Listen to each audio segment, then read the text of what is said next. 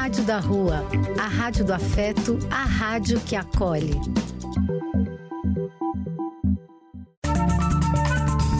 Apoio: Casa de Vó, Banho para Geral e Instituto de Políticas Relacionais. Programa e quem quiser que conte outra. Depois de ouvir uma boa história, é conversando que a gente se entende.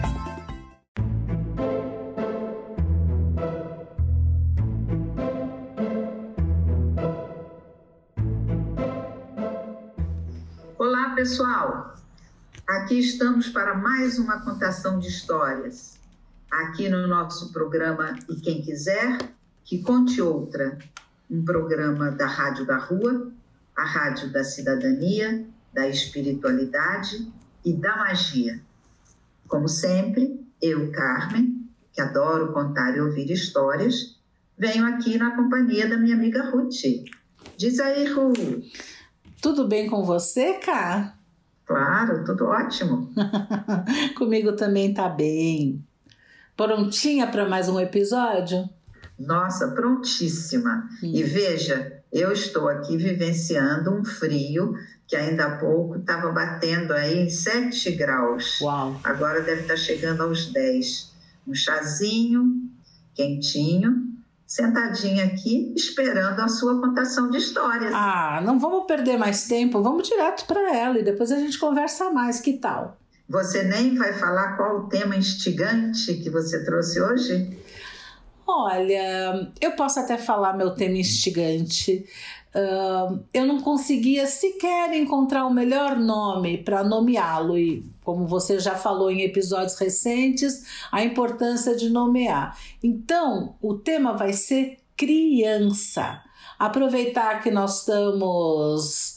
Nós estamos gravando esse programa em, em final de setembro, né? que é época que para Umbanda se comemora a festa de Beje, uh, no catolicismo se comemora a Cosme e Damião, 12 de outubro tem o Dia das Crianças aqui no Brasil. Então, aproveitando tudo isso, então vamos falar de criança. Vamos ver para onde Opa. a nossa conversa nos leva, né? Vamos, e vamos ver que história você trouxe para ilustrar esse tema. Ah, vamos lá? Vamos Estou aqui com meu chazinho aguardando.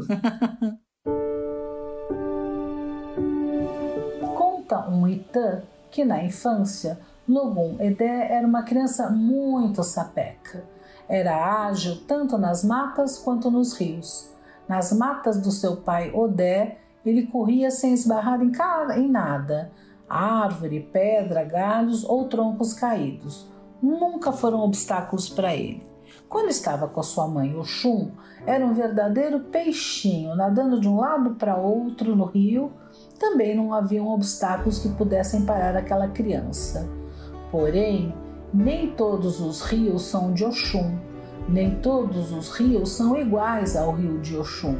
O rio Oxum, em determinado ponto, se encontra com o rio Obá, onde há uma tormenta nas águas, pois quando o rio Oxum corre sempre no mesmo ritmo calmo e constante, o rio Obá é turbulento, levanta o barro do fundo e das margens devido à sua violência. Oxum sempre avisava a Logum Edé que nunca chegasse ao ponto onde havia o encontro do rio desta Iabá guerreira, Obá, pois ali ele, ela não poderia salvá-lo, não era seus domínios. Mas toda criança é teimosa, toda criança esquece, vez ou outra, nos avisos dos pais. Com Logum Edé não seria diferente. E um dia ele chegou perto demais do encontro do rio Oxum com o rio Obá e foi puxado pela tormenta. Oxum ouviu os gritos da criança que se afogava, pois não conseguia enxergar nada naquele rio turvo e violento. Seus braços e pernas não venciam a força das águas agitadas. Mas Oxum, a mãe, nada podia, poderia fazer, não era seu domínio. Mas não foi só Oxum que ouviu os pedidos de socorro de Logum Edé. Iemanjá, senhora de todas as águas, também ouviu. Puxou a criança em segurança até o mar. Logum Edé foi salvo, mas Iemanjá o pegou para si. Achou por bem que ela ficasse com seu neto em segurança, longe do rio de Obá. Iemanjá, a mãe que educa, a mãe que criou seus filhos e adotou outros filhos, sabia que Oxum não tinha experiência para lidar com a teimosia dos príncipes dos orixás. Ela iria ensinar ao neto a obediência e como se manter firme nas correntezas. Por isso, lhe deu de presente o domínio sobre os cavalos marinhos e se mantém firmes e elegantes em qualquer velocidade que a água esteja. Os machos dessa espécie simbolizam o axé de Logunedé. A cabeça de cavalo representa a terra, a força de seu pai, e são eles que possuem o ventre, gestam seus filhotes. O ventre é o axé de Oxum. Lociloce. E então, você viu, Carmen, que mais uma vez eu trouxe um Itã. Está lembrado o que é Itã, né? Sim, sim aquelas histórias antigas que nos dão uma base assim de conhecimento do, das religiões de matrizes africanas, trazendo Isso. as histórias dos orixás, né? Isso. E elas são é, hoje você até encontra algumas pessoas que fizeram a coletânea e transcreveram, então você encontra por escrito, uhum. mas elas passaram por transmissão oral por muito tempo. Eu achei essa história. Você sabe o que eu lembrei? Hum. Teve um programa nosso antigo em que a gente estava falando de amor, me parece. E, e eu contei um pouquinho a história da Oxum com Oxóssi. Ah, os... Dois orixás maravilhosos, que são os pais do Logum Edé. Os pais dessa hoje, né? criança, né? exatamente. E Oxóssi, também chamado de Odé, né? E, e eu lembro, quando eu contei a história, era uma história de amor belíssima, porque a história dos orixás, assim como os deuses gregos e tal, eles trazem a, as nossas paixões, né? Eles trazem uma reprodução das nossas paixões.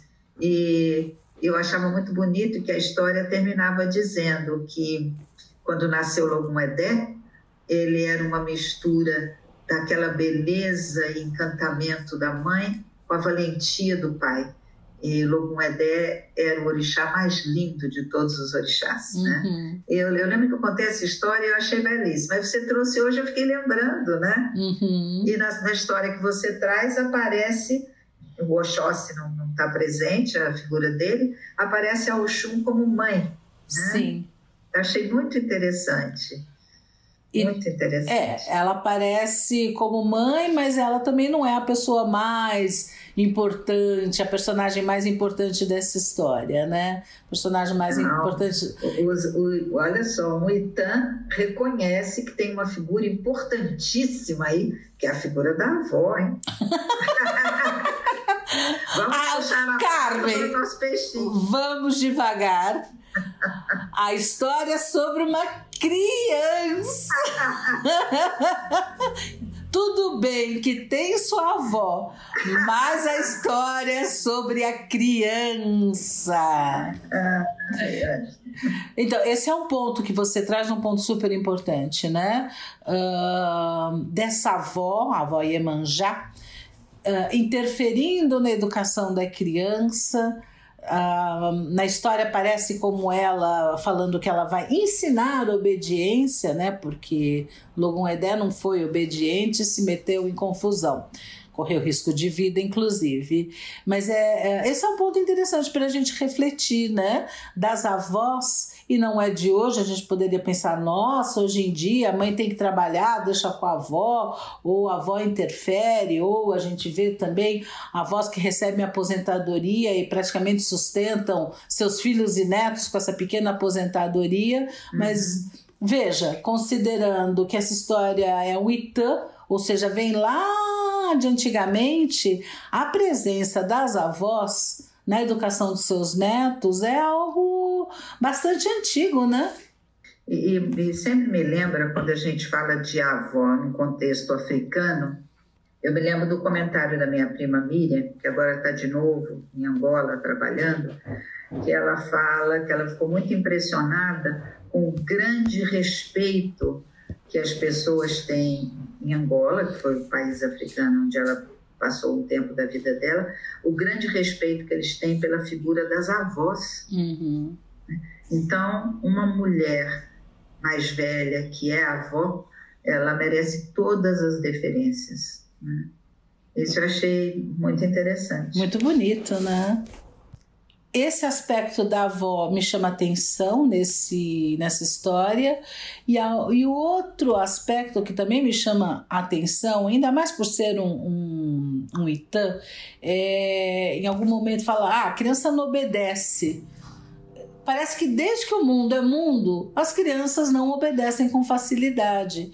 E nessa época nem davam ritalina ou qualquer outra droga para tranquilizar as crianças.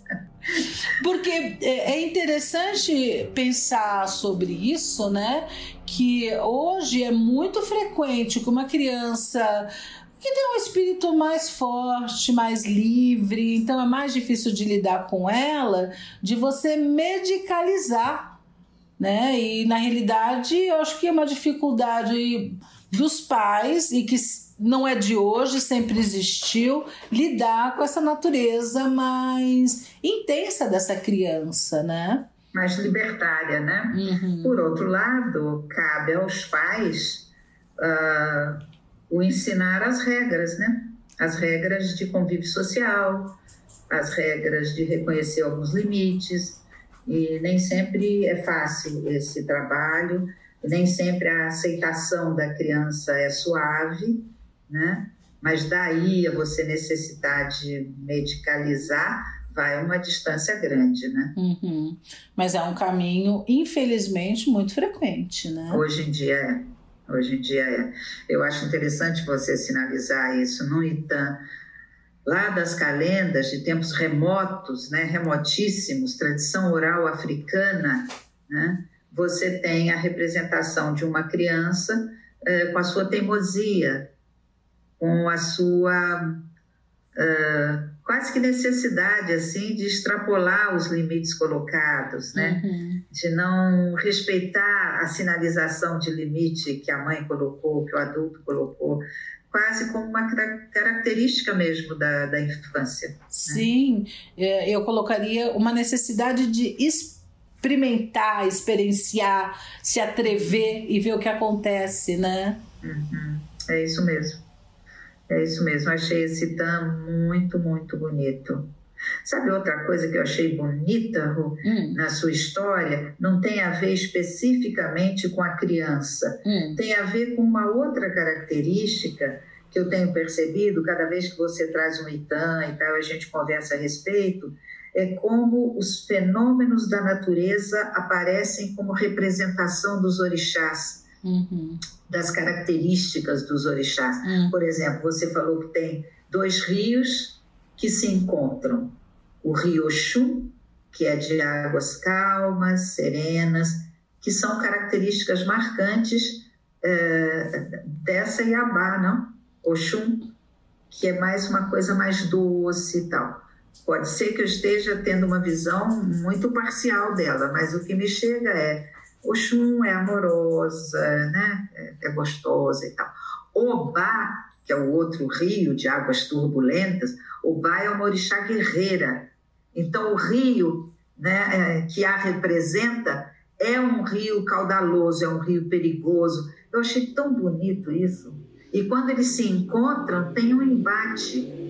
É, muito bonito isso. É, se a gente pensar nos orixás como força de natureza, realmente é, é, é bem interessante pensar nas forças, né?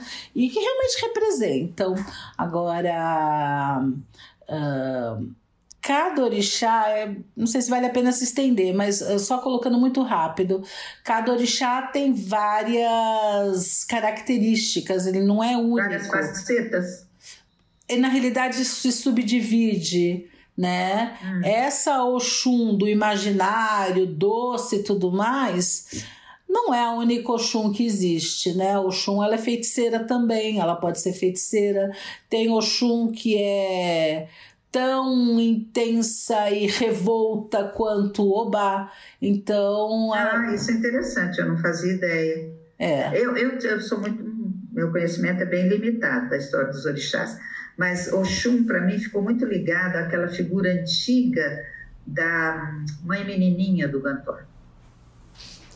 a mãe menininha do Gantuá era filha de Oxum, né? É, mas eu diria, essa é uma das qualidades Sim, de Oxum. Interessante. Para mim ficou como a representação de Oxum.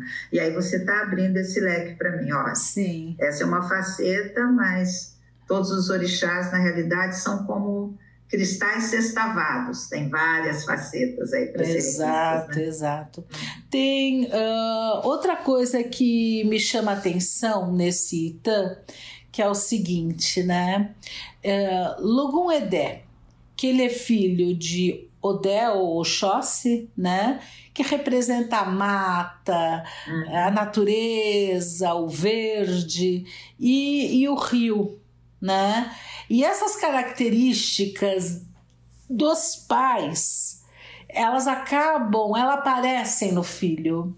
E eu queria dizer, trazer um, um ditado que para mim eu acho bem significativo, que é a semente não cai muito longe da árvore, uhum. né? Um, ou seja, as crianças elas trazem as características ou dos pais ou dos seus ancestrais, né? Nem sempre são as características que nós gostaríamos que as crianças trouxessem, porque uhum. quando a gente concebe, não se aceita encomenda, né? Vem o que vem. Né? E, e, você falou uma coisa aí, Ruth, eu achei interessante, que é quando a gente fala, traz esse ditado, né? Que o fruto nunca cai muito longe da árvore, é, então a criança vem com as características que os pais passaram para elas, né? Mas essas características não são necessariamente características de pai e mãe, podem ser características de ancestralidade. Você falou isso, eu achei muito interessante isso daí. Muito interessante, porque as nossas raízes, na realidade, no planeta, são antigas e profundas, não Exato. é? A gente tem pai e mãe aqui próximo, tem os avós, mas a gente tem por trás deles, vai, vai se abrindo como fosse uma pirâmide, é, ao contrário, né, invertida. Você vai abrindo, abrindo para uma ancestralidade que da qual a gente conhece pouco, né? Uhum. Da qual a gente conhece pouco, mas muito interessante isso. É, gostei, dá margem para pensar. É, a gente conhece pouco e, e, a gente acaba tendo que viver isso com os nossos filhos. Porque uhum. não tem encomenda. Ah, eu quero um filho claro do olho azul, eu quero um filho. Olha, tem na minha família. Não. Vem o filho que vem e, e, você tem que lidar com essa criança que tem características físicas, características de personalidade, que às vezes fazem você repensar muito. Sim. Sim. Até hoje em dia, com o movimento de fertilização in vitro e tal, as pessoas até recebem a possibilidade de fazer algumas escolhas, né? Eu quero um menino ou uma menina, é, na medida que dá para escolher algumas características físicas, etc. Mas quando você falou que essa fruta que não cai longe da árvore, ela traz traços de ancestralidade, isso vai muito mais fundo do que a gente pode imaginar. Com certeza. É interessante. Interessante isso daí, sim, para pensar. Ru, a gente está aqui falando, né, de crianças como frutos que caem perto da árvore e relembrando que essa árvore tem raízes profundas, que é a marca da ancestralidade, né? É, eu fui, é, dei um foco numa coisa um pouco diferente, um pouco mais ampla no sentido da, da historicidade. Eu me lembrei de um autor que estudou muito a infância, estudou muito desenvolvimento da social, né? Antropologicamente, né? Oi? Antropologicamente. Isso, que é o Felipe Arier, né? É, tem um livro publicado na década de 60, História Social da Criança e da Família, e que é um livro que marca né, os estudiosos dessas relações familiares e do desenvolvimento da criança no meio dessas relações. O, o Felipe Arier, ele propôs uma tese bem provocativa, que ele diz que a noção de infância, de infância como um período de vida que deve ser visto como peculiar, como específico, que essa noção aparece muito tarde na história da humanidade, aparece por volta do século XVII. Uhum. Né? Então, ele entra com essa noção bem provocativa de que a noção de infância ela aparece tarde na história da humanidade. Ela aparece apenas por volta do século XVII. Uhum. E que antes disso, a criança era vista apenas como um adulto em miniatura. Né? Eu, eu procurei olhar para tentar entender um pouco melhor isso. Qual seria realmente o tempo da infância, o momento da infância? E parece que uma das coisas que se acreditava antes do século XVII é que a infância é a idade em que os dentes estão sendo plantados. Hum. Então, até sete anos, a criança é esse ser que está meio em formação, né? A partir de sete anos, é um adulto em miniatura, né? E que ele pode ser usado nas mesmas tarefas que os adultos. Então, essa noção que nós temos hoje de infância, de um tempo que a criança precisa para o seu desenvolvimento pleno, uhum. afetivo, cognitivo, social, é, esse tipo de reflexão não, não estava presente. Não, isso é muito recente, né? Muito recente. E mais, que do século XII até o século XVII, então, a criança era vista como um ser produtivo, que podia ser inserido na vida adulta. Produtivo no sentido de poder trabalhar? De poder trabalhar, uhum. de poder trabalhar. Ou às vezes de ser uma mercadoria de troca, né? Eu, eu fui, quando eu li isso aqui, eu, eu lembrei é, de um dos meus encantamentos, que eram os navegantes portugueses, lembra? Uhum. Então eu fui dar uma olhada nas grandes navegações, o que, que eu encontrava a respeito da figura dos grumetes Uhum. Grumetes eram as crianças que faziam parte da tripulação dos navios.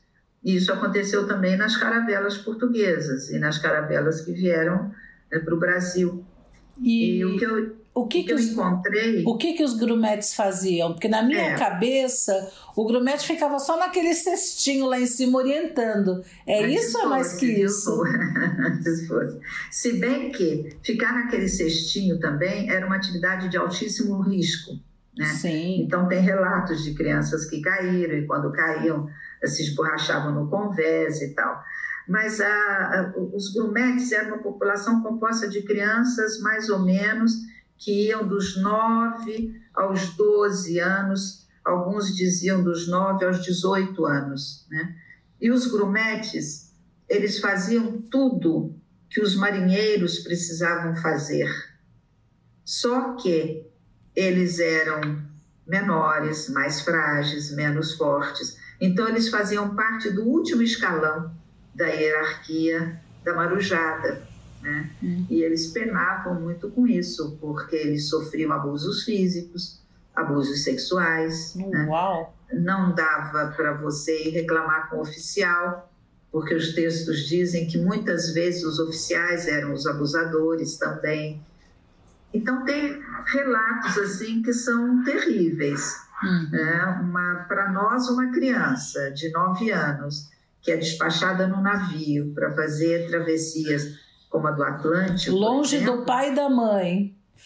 É que essa relação pai e mãe, há um questionamento se era uma relação tão afetiva, mas de qualquer forma, longe uh, do seu espaço pessoal. Por pior que fosse, era o seu espaço pessoal. Né? Porque ela estava acostumada, né? Já estava acostumada.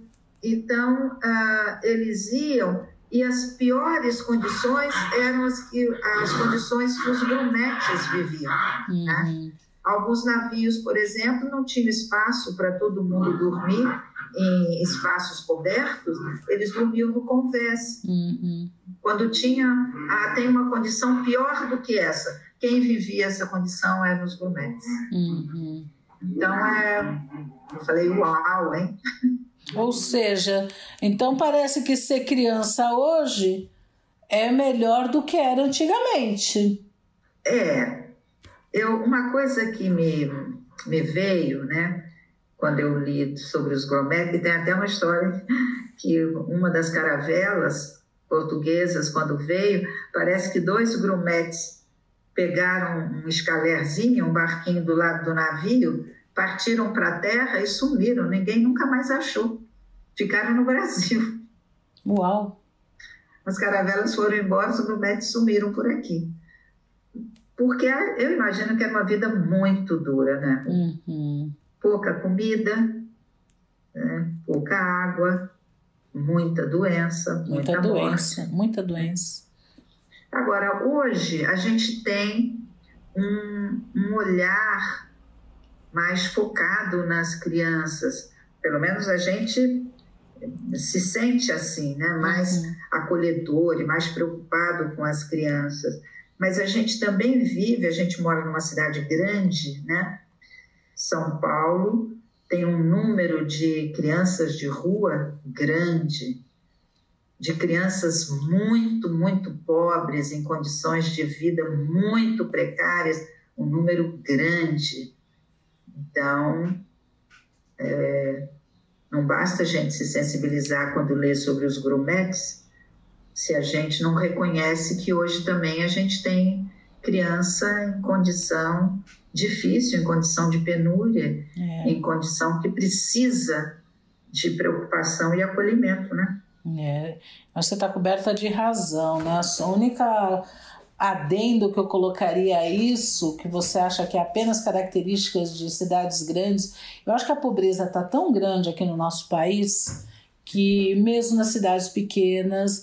É, que... é, quando eu falei da cidade grande, é porque nós moramos numa cidade grande. Eu fiquei me reportando ao nosso local de vida, né? Uhum. Mas a, a pobreza, a miséria e penúria de crianças, isso está no país como um todo, né? É. Prostituição infantil, tem, tem muita coisa que precisa ser é, cuidada né? Muita coisa Sem precisa ser dúvida. Cuidada. E mais uma vez a gente diria que não existe uma infância, né? Uma infância é a criança de, de classe média que tem condições de comer, que é bem cuidada, Sim. vai numa escola, ela tem roupa e tudo mais. E a, ou, outra infância seria essa criança que vive na situação de pobreza, né? Sim. É outra realidade, inclusive até em termos de perspectivas, né? Com certeza, com certeza. Eu estava dando uma olhada o que que os textos trazem como fatores que podem impactar o desenvolvimento infantil, uhum. né? Porque a criança não nasce pronta, né? Ela vem, ela é um ser em formação, né? E acho que a gente está em formação até morrer, né? Uhum. Mesmo depois de velho. É verdade. Ah, mas alguns fatores que são considerados muito, muito relevantes, impactando no desenvolvimento infantil, são, primeiro, o ambiente onde a criança vive. E aí você tem tudo, você tem o cuidado ou a falta de cuidado, né? Uhum. A presença ou não de pais ou de pessoas presentes afetivamente, né? Uhum. Um outro fator é a hereditariedade de pais, avós e demais ancestrais, é o ponto que você sinalizou e que eu acho importante, uhum. a questão da ancestralidade. O outro fator é a alimentação. A gente sempre estuda que há momentos críticos no desenvolvimento da criança, se ela não tem uma alimentação adequada, se ela tem uma alimentação muito deficiente, isso pode gerar ah, restrições né, mais tarde é, intelectuais, afetivas. E, por último, problemas físicos. Então, a criança que tem algum tipo de restrição ou de dificuldade a ser superada são os fatores que impactam no desenvolvimento infantil: ambiente, hereditariedade, alimentação, problemas físicos. A gente precisa cuidar da infância, né? Precisa. E eu estava dando uma olhada, né? Eu sempre procuro ver essa parte, o que, que a psicologia tem a dizer, né? Que você tem ah, o desenvolvimento da criança, ele, para falar do desenvolvimento infantil, a gente tem que abrir um leque com quatro vertentes. ela precisa estar pronta e cuidada para poder se desenvolver afetivamente, para se desenvolver cognitivamente, que é o desenvolvimento intelectual, a se desenvolver fisicamente e a se desenvolver socialmente. Uhum. Tudo isso, esses aspectos todos, né, social, físico, cognitivo e afetivo, eles estão ali, borbulhando ali durante a infância, esperando para serem atendidos e alimentados essas facetas todas, uhum. né? A criança está pronta para para crescer, para se desenvolver, mas ela precisa desse entorno de, de suporte, de apoio. É, ela precisa de condições para ela poder se desenvolver na totalidade. O potencial ela traz ao nascer, inclusive Exatamente. porque mesmo quando a mulher tem fome,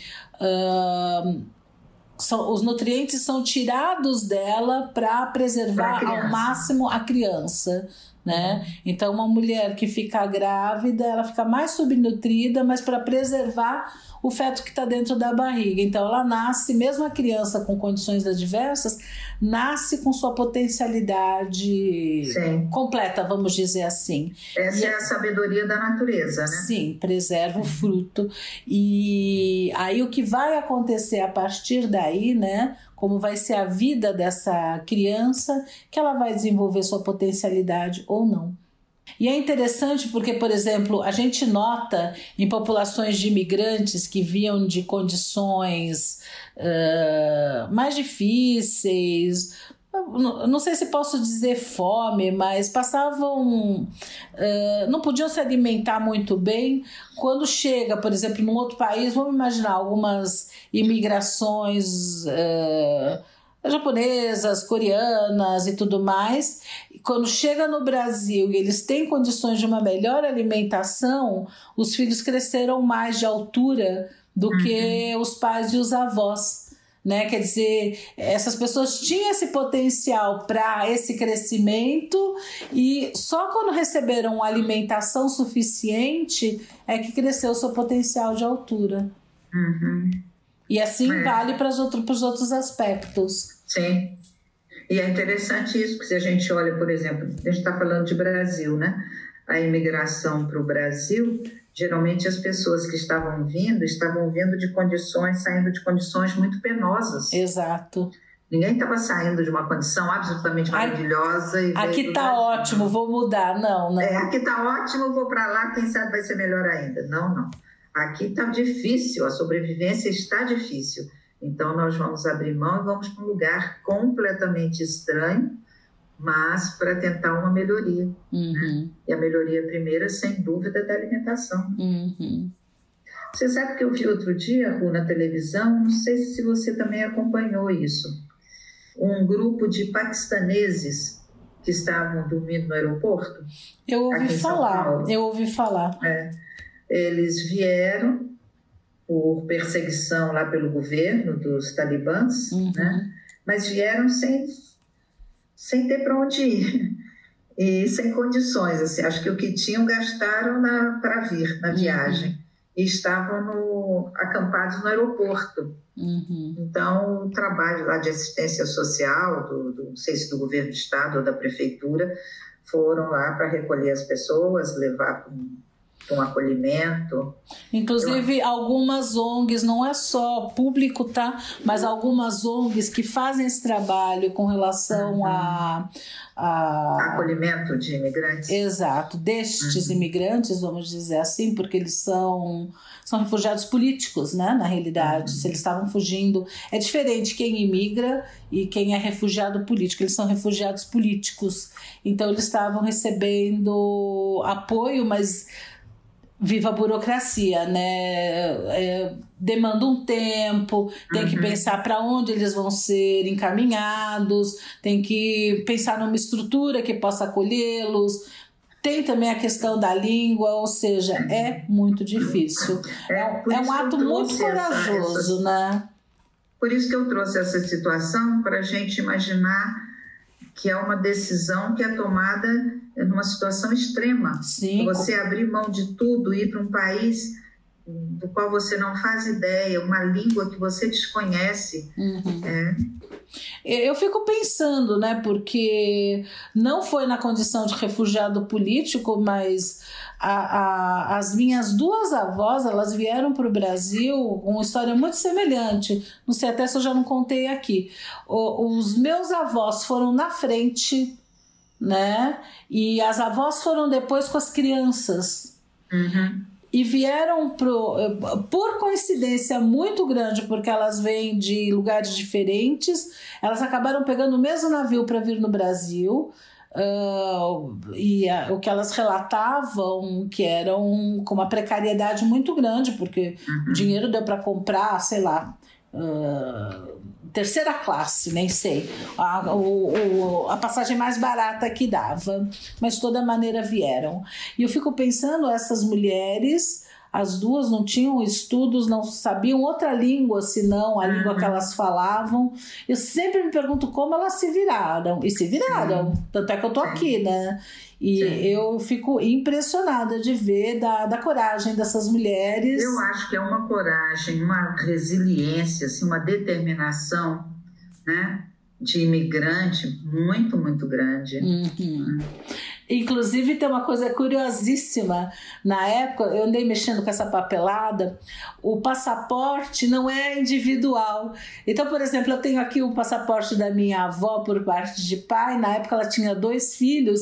A foto é coletiva, o passaporte é dos três. Ah, ela com seus dois filhos. E depois, quando chegou no Brasil, meus avós tiveram mais um terceiro filho, mas é um, a foto coletiva, o passaporte é coletivo. Isso uhum. mostra. E também o meu neto já tem passaporte. Quer dizer, mudou uhum. completamente, né? Isso em 1930 e tantos uh, o passaporte era coletivo, da mãe com seus filhos, pelo menos na época foi assim. E hoje o Oliver, meu neto, tem, tem o seu, o seu passaportinho. É, hoje a criança nasce, ela já sai da maternidade já com documento. Pois é, com CPF e tudo, hein? É sai com a documentação dela completa. Quer dizer, algo mudou muito, né, nesses 90 é. anos. E a gente conta sempre, espera sempre que a gente esteja mudando para melhor. relações melhores, para condições melhores. Né? Sem dúvida. Mas quando a gente olha a história da infância, é uma coisa que nos faz, nos faz pensar. Então, cá, a gente está aqui falando, falando, batendo papo, conversando, e eu acho que agora é uma hora oportuna para ouvirmos uma música a respeito do nosso tema. E que música você escolheu aí, Ru? Eu escolhi uma música do Toquinho, e essa música chama Criança é Vida. É muito bonitinha, não é tão conhecida, mas eu achei ela muito apropriada. Vamos ouvir? Vamos lá.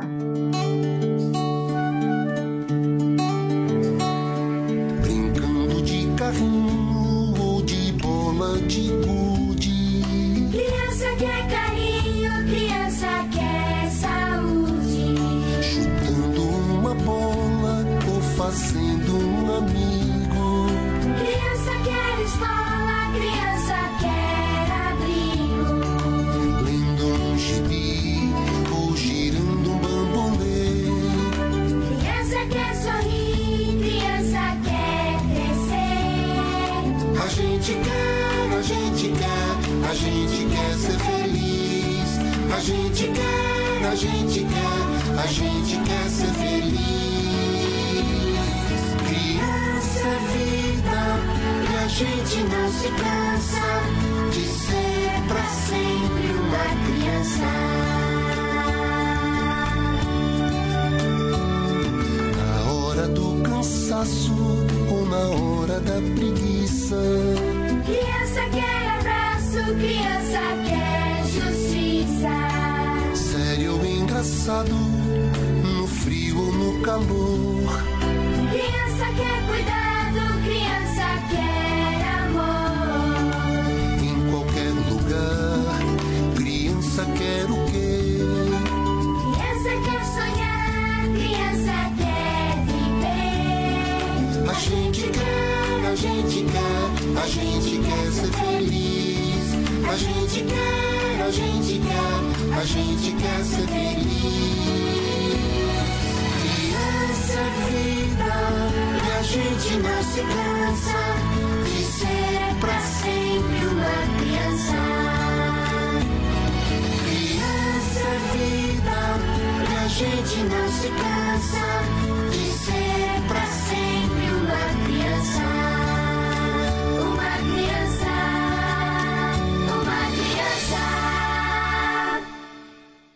Toquinho é sempre maravilhoso, né? Uhum.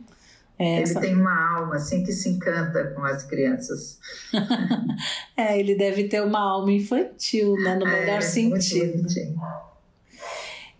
Então, eu acho que agora é o momento da gente conversar um pouco sobre o Dia das Crianças, né? Que está se aproximando. No Brasil é comemorado em 12 de outubro. E essa data, curiosamente, ela surgiu em 1924. Agora, tem algo interessante que é o seguinte: ahn, em 1923 teve o terceiro Congresso Sul-Americano da Criança e teve um deputado federal, o nome dele é Galdino do Vale Filho, ele idealizou a criação de um Dia Nacional dedicado aos pequenos. Aquela coisa que o pessoal fica sugerindo, dia disso, dia daquilo, tem os dias mais. Né? E esse pegou. Mais inusitado. Exatamente, você encontrou a palavra certa. Esse pegou. Então, ah, em 5 de novembro de 24, na época o presidente era Arthur Bernardes, ele oficializou o 12 de outubro como o Dia das Crianças. E é engraçado, né? Porque essa data ela coincide com a descoberta das Américas, por é, descoberta não é um termo que nem se usa, né? Mas a chegada de Cristóvão Colombo nas Américas, né? Ah, é feriado nacional no Brasil não por causa do Dia das Crianças, mas devido a que se celebra a, a padroeira do Brasil, né? Ah, Nossa Senhora Aparecida. E a popularização dessa data, na realidade, ela é consumista, vamos dizer, porque foi a. Você se lembra? Brinquedos Estrela diz alguma coisa para você? Olha, Ru, primeiro que eu nunca ganhei presente Dia das Crianças. Mas Brinquedos Estrela. Brinquedos estrela era um sonho de consumo. Muitas vezes um sonho impossível, porque os brinquedos eram caros. É. eu vou te comentar que eu acho impressionante uma fábrica como Estrela não existir mais, porque na minha infância, se, se, a minha família conseguia dar ou não conseguia dar, não sei. Eh, mas eu sei que era sinônimo de brinquedo. Era, era, era a fábrica mais conhecida né, no, no país. Todo mundo queria o brinquedo da estrela, a boneca da estrela. E aí o que eles fizeram em 55, eles lançaram uma comemoração ah, com uma campanha tipo, publicitária chamada Semana do Bebê Robusto e promovendo a venda de uma linha de bonecas com o mesmo nome. E daí foi. Aí pegou e foi. Né? E outra coisa que a gente precisa lembrar, né, que bebê robusto em 55 era um must, era o máximo. Nossa, eram os bebês Johnson, né? É. Eram os E bebês aí, Johnson. aí eles eu, criaram. Eu comentei com você quando eu vi a foto do seu neto, falei, gente, parece o bebê Johnson. É sorridente, gorduchinho, lourinho, de olho claro. Porque os bebês Johnson tinham um padrão físico que não era bem da maioria da população, né, Rô? Não, eu, é, e hoje em dia é um tal de mede, pesa criança, ela se controla a alimentação desde muito cedo. Hoje, hoje se sabe que esse bebê Johnson, gordinho, principalmente gordinho, ah, não é um bom preditor de saúde mais tarde, diferente não é que se tinha. necessariamente um preditor de saúde, claro. Antes, Você pode ter um bebê gordinho extremamente saudável, E você pode ter um bebê gordinho que não, né? É, mas é que hoje está muito associada a doenças do tipo diabetes, etc, Uhum. etc. Então, hoje em dia, uh, se controla a alimentação da criança desde cedo, a orientação é outra, não se quer mais Uhum. o, o, o bebê.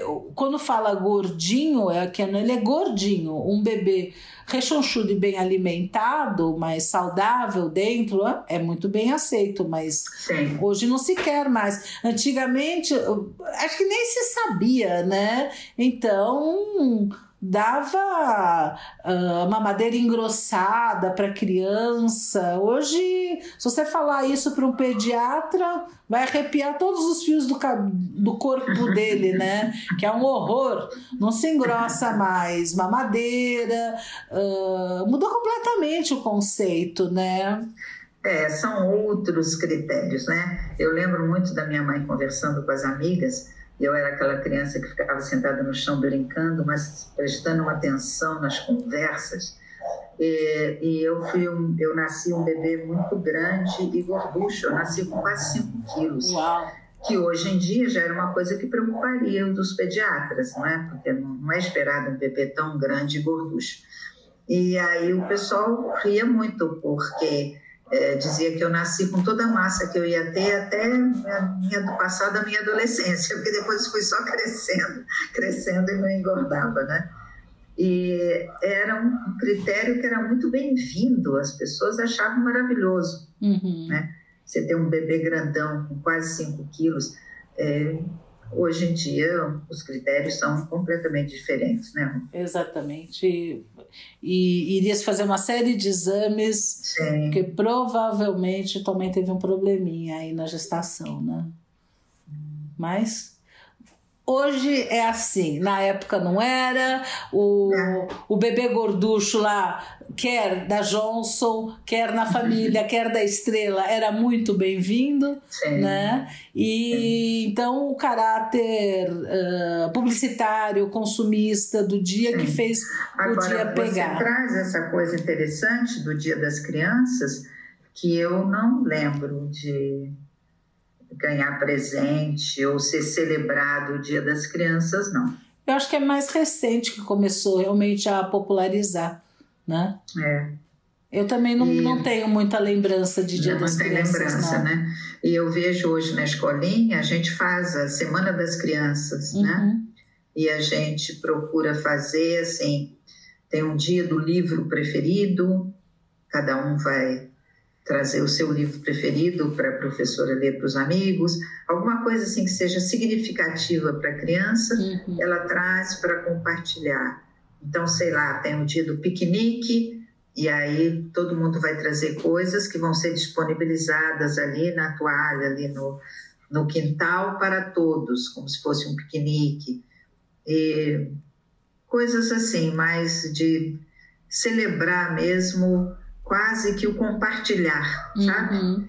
E geralmente, o último dia da Semana das Crianças, a gente costuma fazer uma apresentação teatral que as professoras é que fazem. Uhum. As professoras é que são os personagens, escolhem uma história e elas se paramentam e tal e fazem os personagens. A criançada adora, né? Ou seja, você está contando que vocês na escola celebram de uma maneira outra, né? Mas a data não passa batido mais. Não, a data não passa batido, mas ela não vem necessariamente com um presente para.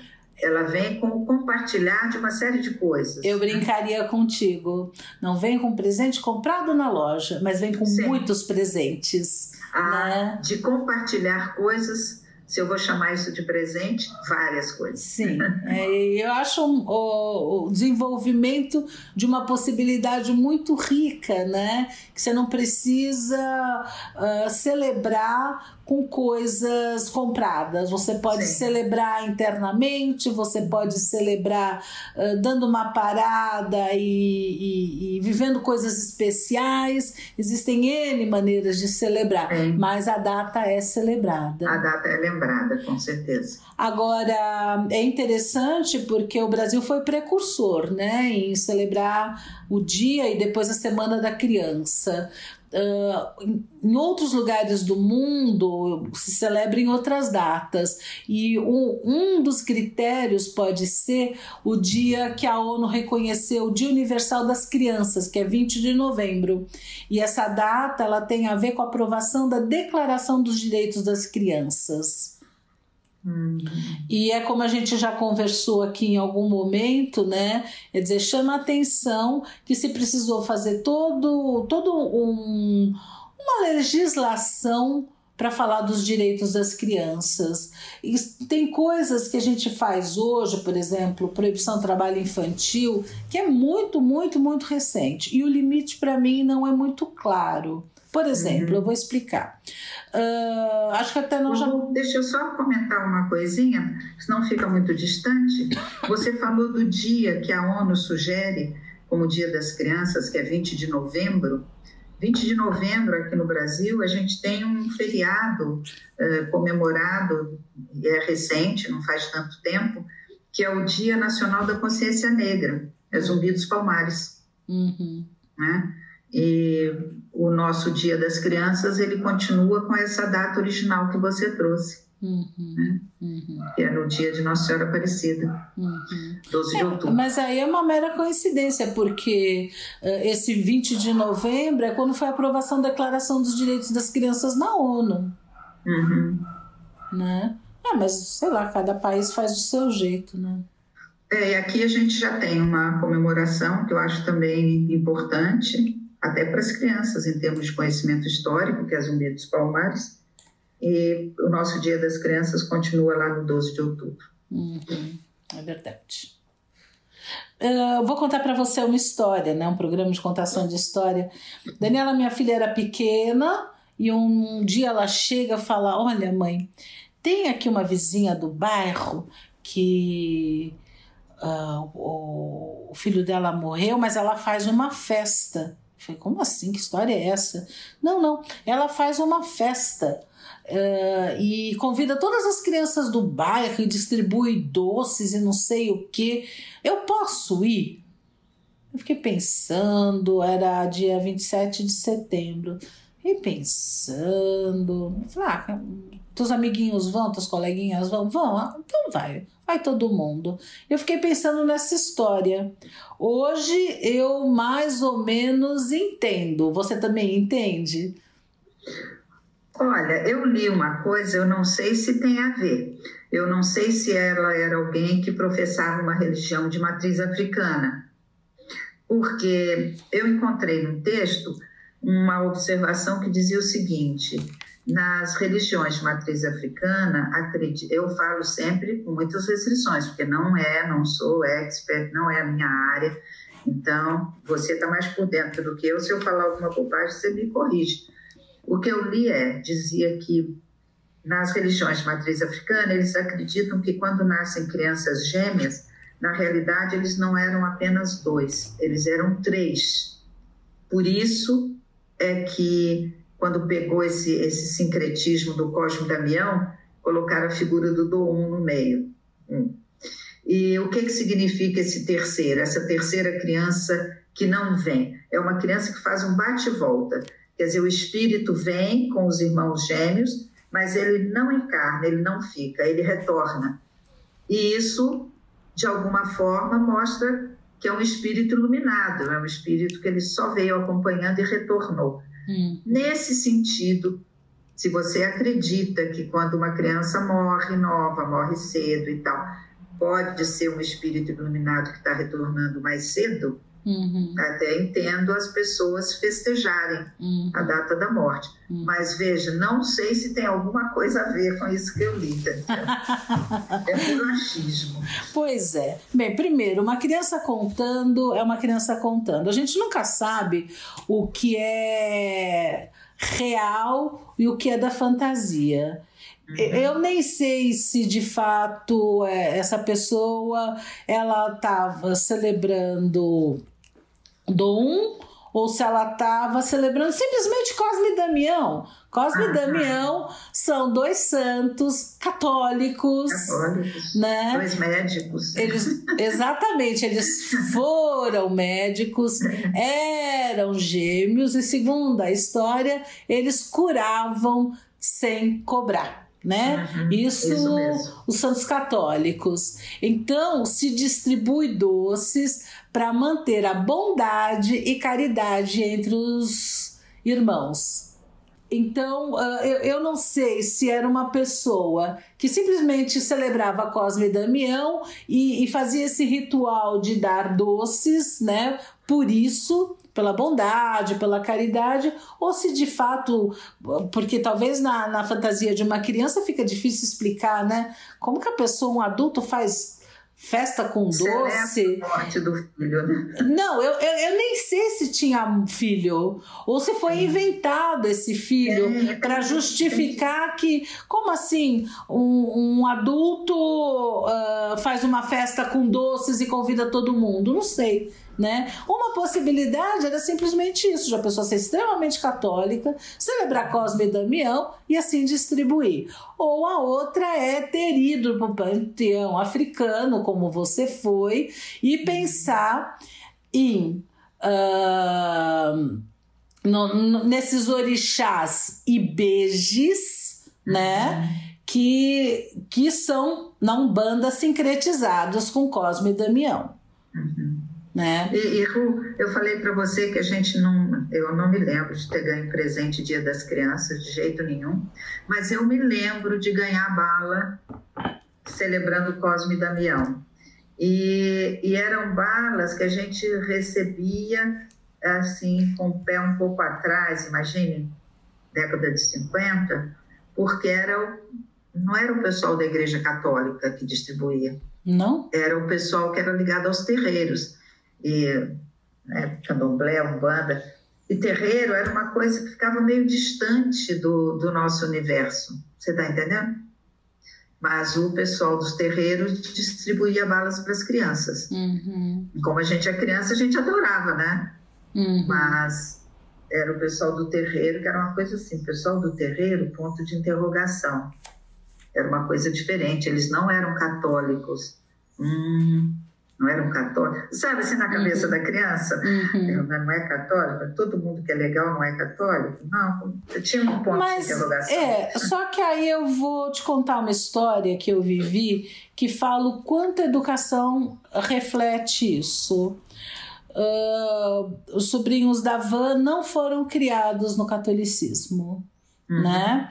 Eles foram criados ah, em outra religião e para eles todo, toda igreja é igreja. Por isso eu quero dizer, ah, igreja. Eu, quando penso em igreja, eu penso em igreja católica, eu penso um templo ah, protestante, eu penso um terreiro, eu penso uma sinagoga. Para eles, eles foram criados que toda igreja é igreja e é igualmente santa. Aí um belo dia, eles já tinham, sei lá, uns 12 anos de idade, os pais deixaram, sei lá quantos anos eles tinham, mas talvez 15, não sei. Eles já eram grandes o suficiente para pegar o metrô sozinho, deixados lá numa ponta e a gente pegava na outra ponta. E aí a instrução que a gente deu para eles é a seguinte: ah, vocês descem do metrô, vocês peguem à direita e vocês vão ver uma igreja. Esperem a gente na igreja. Aí, Nossa, na cabeça deles que tudo é igreja, meio vagas. eu não tinha me percebido isso, porque o ponto para eles descerem era São Judas, tá? que fica perto aqui de casa. E a igreja que eu pensei era a igreja católica de São Judas, que é grande, é vistosa, é conhecida. E eles, o que, que eles fizeram? Eles desceram, eles não chegavam, eles não chegavam. Aí a gente mandou mensagem, tentou falar com. Onde vocês estão? A gente está na igreja. Como vocês estão na igreja? A gente está aqui na igreja. E... a gente está aqui na igreja, vocês estão aonde? Vocês não falaram? A gente desceu, pegou a direita, a primeira igreja. ah, nós entramos, estamos na igreja, estamos na porta da igreja. Aí eu tive uma ideia, falei, faz um favor, vai na porta da igreja e lê que igreja é essa. Aí, sei lá, era, sei lá, templo não sei das quantas. Era igreja para eles. Com que, o que, que eu estou querendo dizer, além de dizer da alma infantil? Como eles foram criados de uma forma muito liberta, uh, muito sem juízo de valor a respeito das religiões tá? Eles não tinham nenhum julgamento. Então, esse tipo de coisa que você está contando, que as pessoas, sei lá, aceitavam as balas, mas com ressalva, acho que tem muito a ver com a educação que foi recebida. Com certeza, Ru, Uhum. com certeza. Eu estou falando década de 50. Uhum. Década de 50, ah, ou você era católico ou você era católico. É. Todas as outras religiões você olhava com, sim, com um certo senão, entendeu? Uhum. Hoje a gente vive um momento muito diferente, né? Aham, Ainda Mas, bem, né? Nossa, década de 50 a gente pegava aquelas balas. Mas eu não sei se deixasse os pais optarem se a gente deveria pegar a bala ou não, talvez dissessem que não. É. Olha que, Sim, que coisa.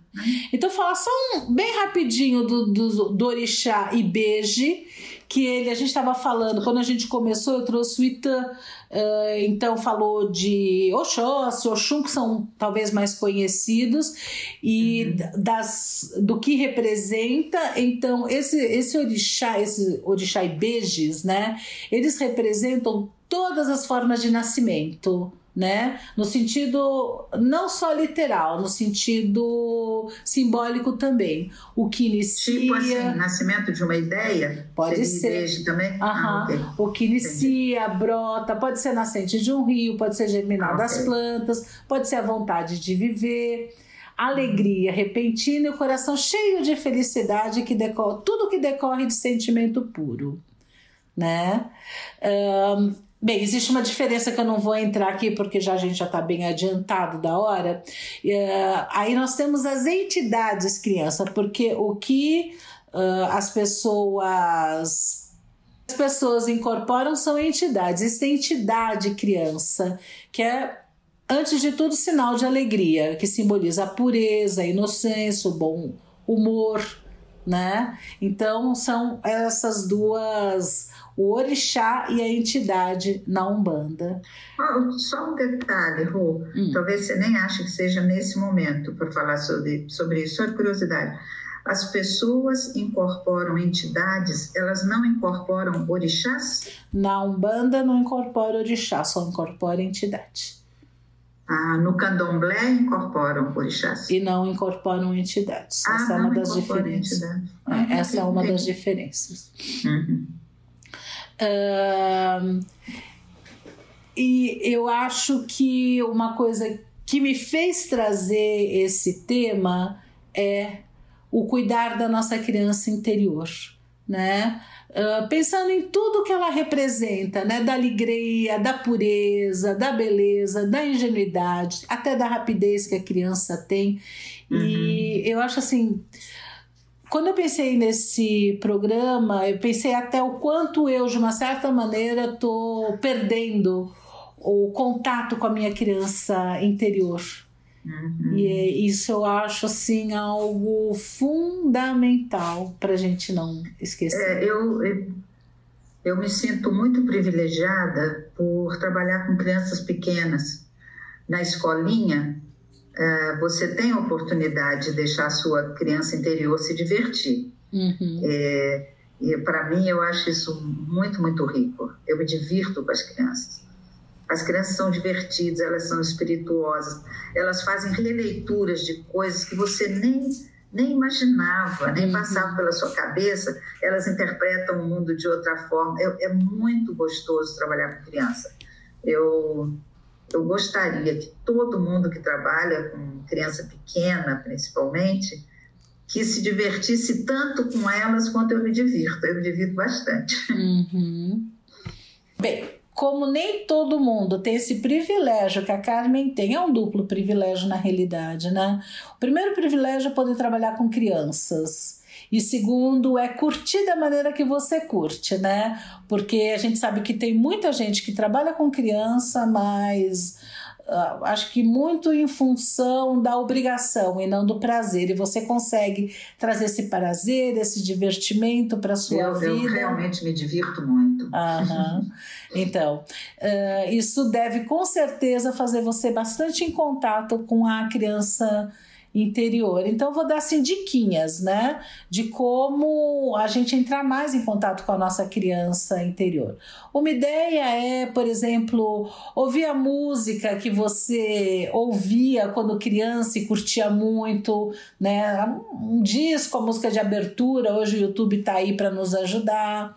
Um, lembrar do aquele livro que a gente lia e curtia muito quando era criança né? Outra ideia é não só lembrar ou do livro ou do filme, mas é assistir um, um filme que tenha sido extremamente marcante na nossa infância, né?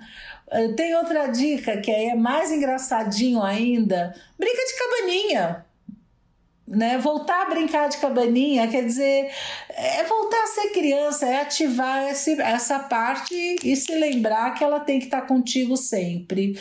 Uh, Para o pessoal que é da religião de matriz africana, o conselho seria: feche os olhos, lembre-se de uma felicidade, de uma travessura, sinta e vivencie como fosse hoje. Peça ao orixá e beije que traga alegria e disposição para sua vida. É Ai, isso. que lindo, Ru. Bonitinho, né? Muito, muito bonitinho. Muito bonitinho. E, e Ru, eu vou te dizer uma coisa. Você fala que a sua criança interior está meio abandonada aí, mas cada vez que a gente senta, é, escolhe um tema e a gente se diverte pensando sobre ele, a gente está mexendo, é a criança interior. Uhum. Eu precisaria trazer as outras horas da minha vida, é aí que eu sinto que ela não está tão presente. Aqui ela está, de fato ela está. eu nunca vou esquecer quando a gente começou a fazer esse programa, você me mandou uma gravação, eu nem lembrava que ela existia. Foi um dia que a gente estava no começo, a gente começou a gravar, eu não sei que erro que a gente fez, que a gente se enroscou com o computador, e a gente começou a rir e a gente ficou dando aquela risada, a gente não conseguia parar, só que você estava gravando, você não percebeu que estava gravando. E aí depois você mandou para mim, lembra disso? Uhum. Isso é a, é a, criança interior que faz. É a verdade. gente se divertir com esse tipo de coisa. Né? Uhum. Então, que nesse dia das crianças. Acorda e brincar de amarelinha. Que nesse dia das crianças todos entrem muito em contato com as crianças que a gente tem, quem é pai, quem é avô, quem é, sei lá, tio, Sim. e a nossa criança anterior também. A nossa criança interior gosta de ouvir histórias, mas também gosta de contar. Conte histórias para as crianças, né? É isso. Ru, terminamos por hoje? Terminamos com musiquinha. Claro, eu já sei que você escolheu uma música especial. Sim. Uma música especialíssima. É, é uma música especial. Uh, o Orixá de cabeça de, pelo menos era, não sei se ainda é, que às vezes vai acrescentando, do Gilberto Gil, é Logum Edé que era o, protagonista, era a criança da nossa história. Então eu acho que a gente pode terminar com a música Gilberto Gil cantando Logunedé. Acho que vai ser maravilhoso. Terminamos por hoje, Ru? Sim, terminamos. E quem quiser? Que conte outra. Até a semana. Até.